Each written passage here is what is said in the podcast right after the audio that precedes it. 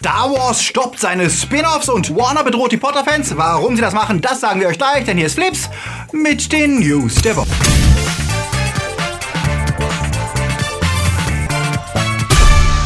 Die Themen der Woche. Der schwulste Marvel-Film. Muggles verboten. Kick-Ass ohne Hit-Girl. Sind Games wirklich unpolitisch? Update zu Artikel 13. Wichser auf Netflix und Roseanne ohne Roseanne. Flips wird im Juni unterstützt von unseren Flips Guardians. Anja Scholz, Marc-André Schreiber, Dert Warslöper, Tubarts One Cup, Silko Pillasch, Dennis Heide, Luca Kamens, Akuya, Bono Dreipolz, Dominik Richter, T-Unit CB, der Recke vom Welt, Daniel Schuh, JFK Faker, Kati Uzumaki und Sepp Kerschbaumer. Ein großer Dank geht natürlich auch raus an unsere Flips Junior Guardians. Vielen Dank für euren Support, denn ohne euch gäbe es kein Flips. Wenn ihr auch unter der Woche keine Flips News verpassen wollt, dann folgt uns doch auf Twitter, Facebook oder Instagram. Ein kurzes Update zu Artikel 13, liebe Flipsies. In der vergangenen Woche haben die verantwortlichen Abgeordneten über das neue EU-Copyright-Gesetz abgestimmt und wie befürchtet haben sie sich für mehr Zensur, Kontrolle und gegen die künstlerische und journalistische Freiheit entschieden. Artikel 13 und der umstrittene Artikel 11, der dafür sorgt, dass Verlinkungen und kurze Zitate zukünftig kostenpflichtig sein können, sind beschlossen. Anfang Juli muss noch das gesamte EU-Parlament zustimmen und es gibt eine letzte Chance, die Abgeordneten wachzurütteln. Vom CDU-Mann Axel Voss haben wir wohl wenig zu erwarten, doch vielleicht können andere überzeugt werden. Derzeit läuft eine offizielle Petition auf Change.org, bei der schon über 300.000 Unterschriften gesammelt werden konnten. Besser wären natürlich 500.000 oder noch mehr. Die Petition appelliert an die Abgeordneten, dem Gesetz in der jetzigen Form nicht zuzustimmen. Wenn ihr mithelfen wollt, der Link zur Petition, den findet ihr unten in der Beschreibung. Helft mit, die Remix-Link und die Meme-Kultur und die freie Berichterstattung zu erhalten. Erinnert ihr euch noch an Kick-Ass? Ja genau, das war diese Superhelden-Satire von 2010 nach dem Comic von Mark Miller, die am Ende doch zu einem Superheldenfilm wurde. Teil 1 war nicht ohne Schwächen, hatte aber durch Chloe Grace Moretz Hitgirl und einige schicke Action-Szenen auch eine Menge Spaß zu bieten. Über Teil 2, den nicht mehr Matthew Vaughn drehte,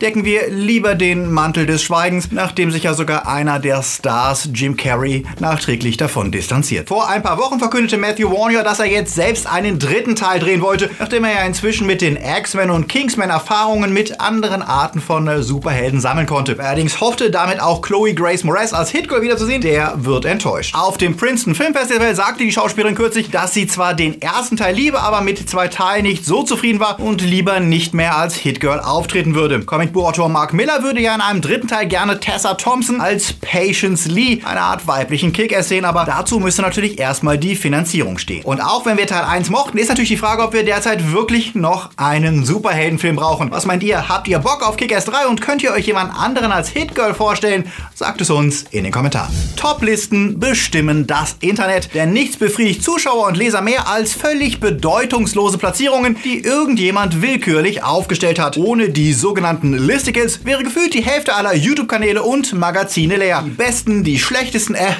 wir kennen uns da ja selbst aus. Und nachdem alle naheliegenden Themen durch sind, muss man sich eben neue Kategorien ausdenken. Das hat auch das US-Magazin Vulture gemacht und sich pünktlich zur jetzt gestarteten Pride-Season gefragt, welches ist eigentlich der schwulste Marvel-Film? Hä? Wie jetzt? Schwul? Immerhin gibt es doch noch keine einzige LGBT-Figur im äh, Marvel Cinematic Universe. Doch ähm, gewisse schwule Elemente sind kaum zu verleugnen. Doch welcher Film ist der gayste? Sind es die Guardians of the Galaxy mit ihren quietschigen Neonfarben und ihrem Konzept der selbstgewählten Familie? Oder Civil War mit seiner Dreiecksgeschichte zwischen Cap, Tony und Bucky? Nein, natürlich nicht. Auf Platz 1 landete Thor Ragnarok. Die Begründung? Taika Waititi sieht super aus in Netzhemden. Das behauptet zumindest der Autor des Artikels. Thors neuer Haarschnitt ist hot as fuck. Kate Blanchett ist eine coole lesbische Dominatrix und seriously, Jeff Goldblums Figur ist einfach nur fabulous. A devil's anus. Anus? Wait, wait, wait. Who's anus? For the record, I didn't know it was called that when I picked it. Ach ja, und wir bekommen Hulks Arsch zu sehen. Für alle, die auf sowas stehen. Natürlich gab es nur eine richtige Reaktion auf diesen ersten Platz. Regisseur Taika Waititi feierte ihn mit einem Tweet. Yes, nimm das, Iron Man. Jetzt kann ihm eigentlich nur noch Thanos den Sieg wegnehmen, denn der Big Daddy hat was ganz Besonderes zum Pazifisten dabei. Stop! Diese News erschütterte die Star Wars Welt diese Woche, denn nach einem Bericht vom Collider hätte Lucasfilm die Konsequenzen gezogen aus dem finanziellen Flop von Solo, A Star Wars Story und deswegen erstmal alle weiteren Star Wars Stories auf Eis gelegt. Also kein Solo-Sequel, kein Boba Fett-Film und kein Kenobi-Film. Man wolle sich stattdessen erstmal auf Episode 9 konzentrieren, um den perfekt zu machen und die verlorene Fangunst nach dem polarisierenden Episode 8 zurückgewinnen. Die Arbeiten an den Storyfilmen wäre auf unbestimmte Zeit eingefroren und die Teams, die jetzt schon daran gearbeitet hätten, würden aufgelöst. Auch für ein Lando und Yoda Spin-off sähe es schlecht aus. Das klang, als hätten sie erkannt, dass Star Wars Filme, die nur die Lücken füllen, die die Episoden hinterlassen haben, nicht wirklich so originell sind und den Franchise langfristig nicht voranbringen, weil sie eher auf Nostalgie für die alten Filme setzen,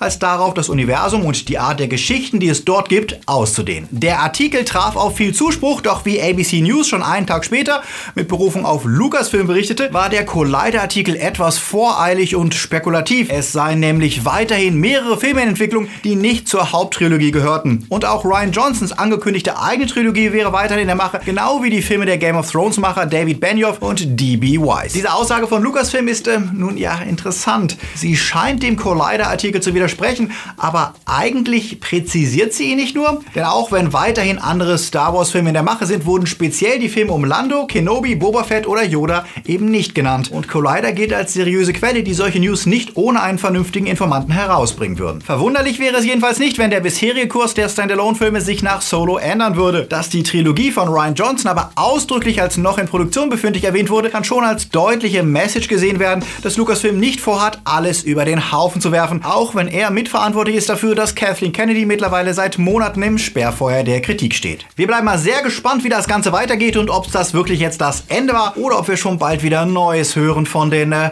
Star Wars Story-Filmen. Was meint ihr dazu? Habt ihr nach Solo erstmal die Nase voll oder würdet ihr, wie ich, dazu tatsächlich gerne ein Sequel sehen? Sagt uns doch in den Kommentaren. Als Potterhead bin ich ja schon ziemlich gespannt auf das nächste Kapitel in der fantastischen Tierwesen-Serie. Doch während im Kino gegen die dunklen Mächte gekämpft wird, zeigt Studio Warner mal wieder ganz real seine eher finstere Seite. Schon in den Nullerjahren fielen sie ja oft unangenehm auf, weil sie Fanseiten bedrohten, Parodie-Musicals verklagten und Fansynchros verboten haben. Jetzt gehen sie wieder juristisch vor und zwar gegen Festivals, auf denen sich Harry Potter-Fans treffen, um gemeinsam zu feiern. In den ganzen USA erhielten Veranstalter Abmahnungen, die ihnen untersagten, jedwede Art von Namen, Orten oder Objekten aus der Potter-Reihe in ihren Ankündigungen oder auf dem Event zu verwenden. Viele der Festivals, die keinen Eintritt gekostet haben und von Fans veranstaltet wurden, dürften sich also bestenfalls noch äh, Zauberertreff nennen, aber selbst ein Muggles Welcome auf der Ankündigung könnte für Ärger sorgen. Von Spaßaktivitäten wie die Besucher in Häuser sortieren zu lassen vom Sorting Head ganz zu schweigen. Seriously, was für ein Dick-Move. Und schade, dass ein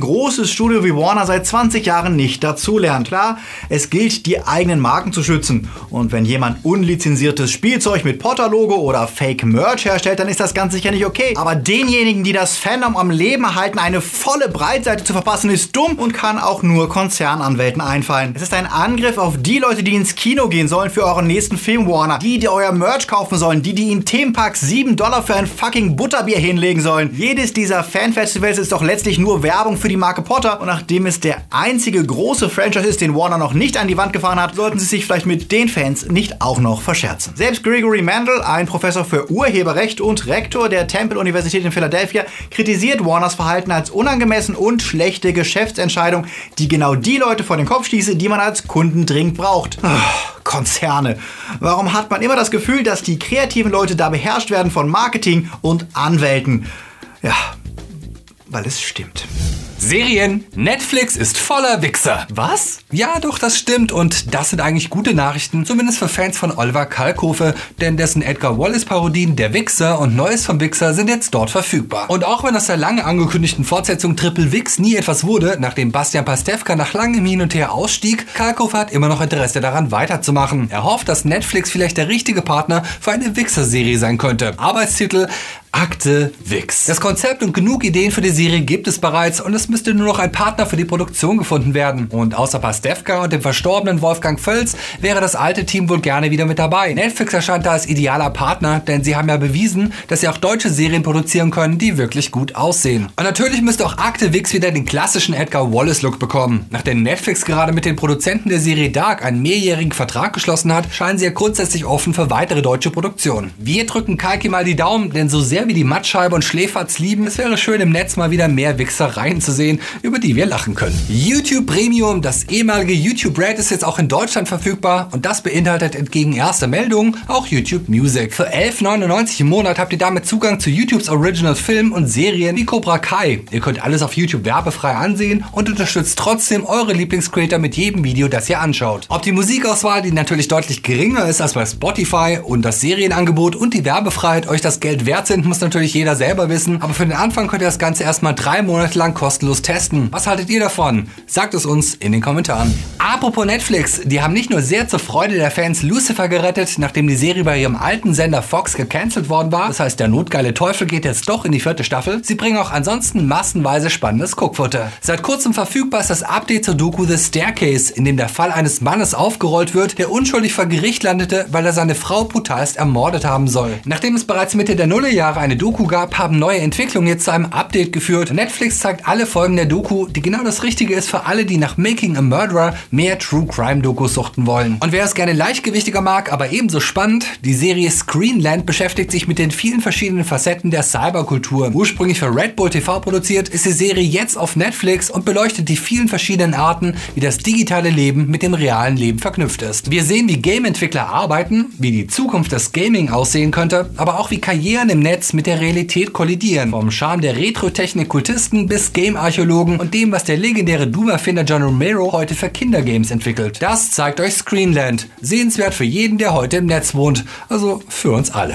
Und dann gab es in letzter Minute noch diese Serie-News. Der Scherz ist real. Nachdem die Erfolgssitcom Roseanne durch einen rassistischen Twitter-Ausfall ihrer Hauptdarstellerin gecancelt wurde, kursierten ja schnell Witze, dass man ja einfach ohne sie weitermachen könne und die Serie nach ihrer Serienschwester Jackie benennen sollte. Genau das passierte zwar nicht, aber ABC verkündete, es wird ein Spin-off ohne Roseanne geben mit allen anderen Darstellern, das The Connors heißt und deren Leben zeigt, das nach einem dramatischen Ereignis aus den Fugen gerät. Roseanne gibt an, dass sie zugestimmt habe, auch um die 200 Jobs zu retten, die an der Show hängen. Die restliche Besetzung sagte in einem gemeinsamen Statement, dass sie froh sind, weiterhin die Story einer Arbeiterfamilie erzählen zu können. Roseanne selbst wird aber auch hinter den Kulissen keinerlei Einfluss mehr auf die Bücher und Produktion haben. Eine gute Entwicklung, auch für die Fans dieser überaus erfolgreichen Sitcom. Was meint ihr dazu? Seid ihr gespannt und wollt ihr das Ganze auch hier in Deutschland sehen? Vielleicht jetzt doch wieder auf dem Disney-Kanal? Schreibt es uns in die Kommentare. Es ist doch nur ein Spiel. Doch ist es das wirklich? Immer mehr AAA-Titel drehen sich um eindeutig politische Themen. Und das betrifft jetzt nicht nur Wolfenstein 2, wenn wir Nazis in einem faschistischen Amerika abknallen, sondern viele andere Titel. Far Cry 5 zeigte einen gefährlichen Kult, der eindeutig an die amerikanischen White Supremacists angelehnt war. Im kommenden The Division 2 geht es um den Kampf gegen eine korrupte Regierung, die einige Parallelen zum Trump-Regime zeigt und Detroit Become Human könnte nicht deutlicher sein in seinen Metaphern zum Thema Social Justice, Rassentrennung, Sklaverei und Missbrauch. Doch wenn es darum geht, diese Themen konkret anzusprechen, dann kneifen die Studios und reden sich raus. Detroit Become Human Macher David Cage sagte dann, es ginge natürlich nur um Roboter. Ubisoft bestreitet politische Einflüsse auf The Division und Far Cry 5. Und das Rumgeeiere, wenn es um konkrete Aussagen geht, sorgt mittlerweile für viel Spott, wie Polygon berichtet. Schuld ist natürlich eher die Marketingabteilung, die eine möglichst breite Kundenbasis ansprechen möchte und niemand vor den Kopf stoßen will. Denn im Zweifel sollen eben auch Nazis oder Alt-Right-Anhänger das neue Game kaufen und da schadet es, wenn das Studio sich politisch eindeutig positioniert. Bethesda hat sich ja bei Wolfenstein 2 schon ziemlich weit vorgewagt, mit dem Ergebnis, dass rechte Spieler sich beleidigt sahen, weil im Game Nazis als erschießenswerte Bastarde dargestellt werden. Die meisten Studios halten deswegen lieber die Klappe, denn einerseits will man zwar gerne den Zeitgeist einfangen und aktuelle Themen in den Games aufgreifen, aber trotzdem niemand mit politischen Aussagen abschrecken. Doch Publicity und Medienexperten warnen davor, dass es langfristig nach hinten losgeht,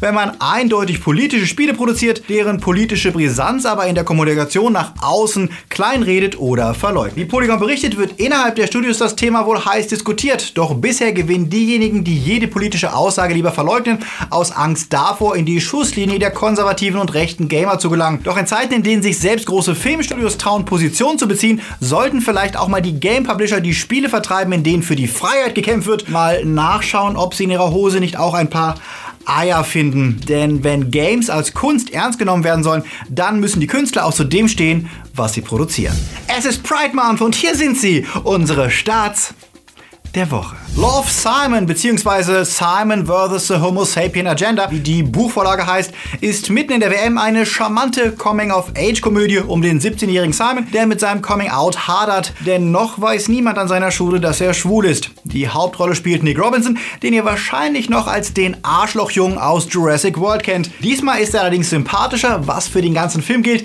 der auf sehr mainstreamige, lockere Art eine moderne Coming-out, Coming-of-Age-Geschichte so erzählt, dass sie auch für Heteros unterhaltsam ist. Das sieht auch die Kritik so, die dem fluffigen Film knappe 7,5 Punkte im Schnitt gibt für Love Sun. Das läuft im Kino, aber wenn ihr nichts verpassen wollt, was unter der Woche an Film-News abgeht, dann folgt uns auf jeden Fall auf Insta, auf Facebook oder auf Twitter oder auf Pornhub. Moment mal. Egal, viel wichtiger aber, wenn ihr nichts verpassen wollt von Flips, aktiviert die Glocke, denn wir hören immer wieder, dass euch die App unsere Videos sonst nicht anzeigt. Also Bimmel, Bammel aktivieren. Und wenn ihr einfach nicht genug von Popkultur-Trivia bekommt, dann schaut doch unsere Top 5 vom Freitag, in der wir erklären, was sich in Phase 4 im Marvel Cinematic Universe alles dramatisch ändern wird. Zeit für Dank. Gerade im Sommer, wenn überall die Zahlen runtergehen, sind wir froh über diejenigen, die uns das Weitermachen ermöglichen. Und das sind neben den Guardians die Flips Time Lords, die uns jeden Monat mit einem Zehner unterstützen und die wir euch deswegen hier präsentieren. Danke an euch und auch an die Flips Patronus und Padawans. Ihr alle sorgt dafür, dass es Flips immer noch gibt, denn das ist jeden Monat für uns aufs Neue ein Glücksspiel, ob das Geld reicht oder nicht. Also, wenn du Flips magst, ein paar Euro übrig hast, schau auf Patreon oder Steady vorbei oder wirf uns per PayPal-Link einfach ein paar Euro in den Hut. Und wenn ihr keine Kohle habt, die Werbung nicht überspringen, sondern laufen lassen, hilft uns auch. Werdet Flipsies. Das war's wieder. Wir schwitzen jetzt noch etwas und ihr habt hoffentlich einen wunderbaren Sonntag, ob in der Sonne, im Kino, vor der Konsole oder dem Stream. Bis zum nächsten Mal wieder. Läuft.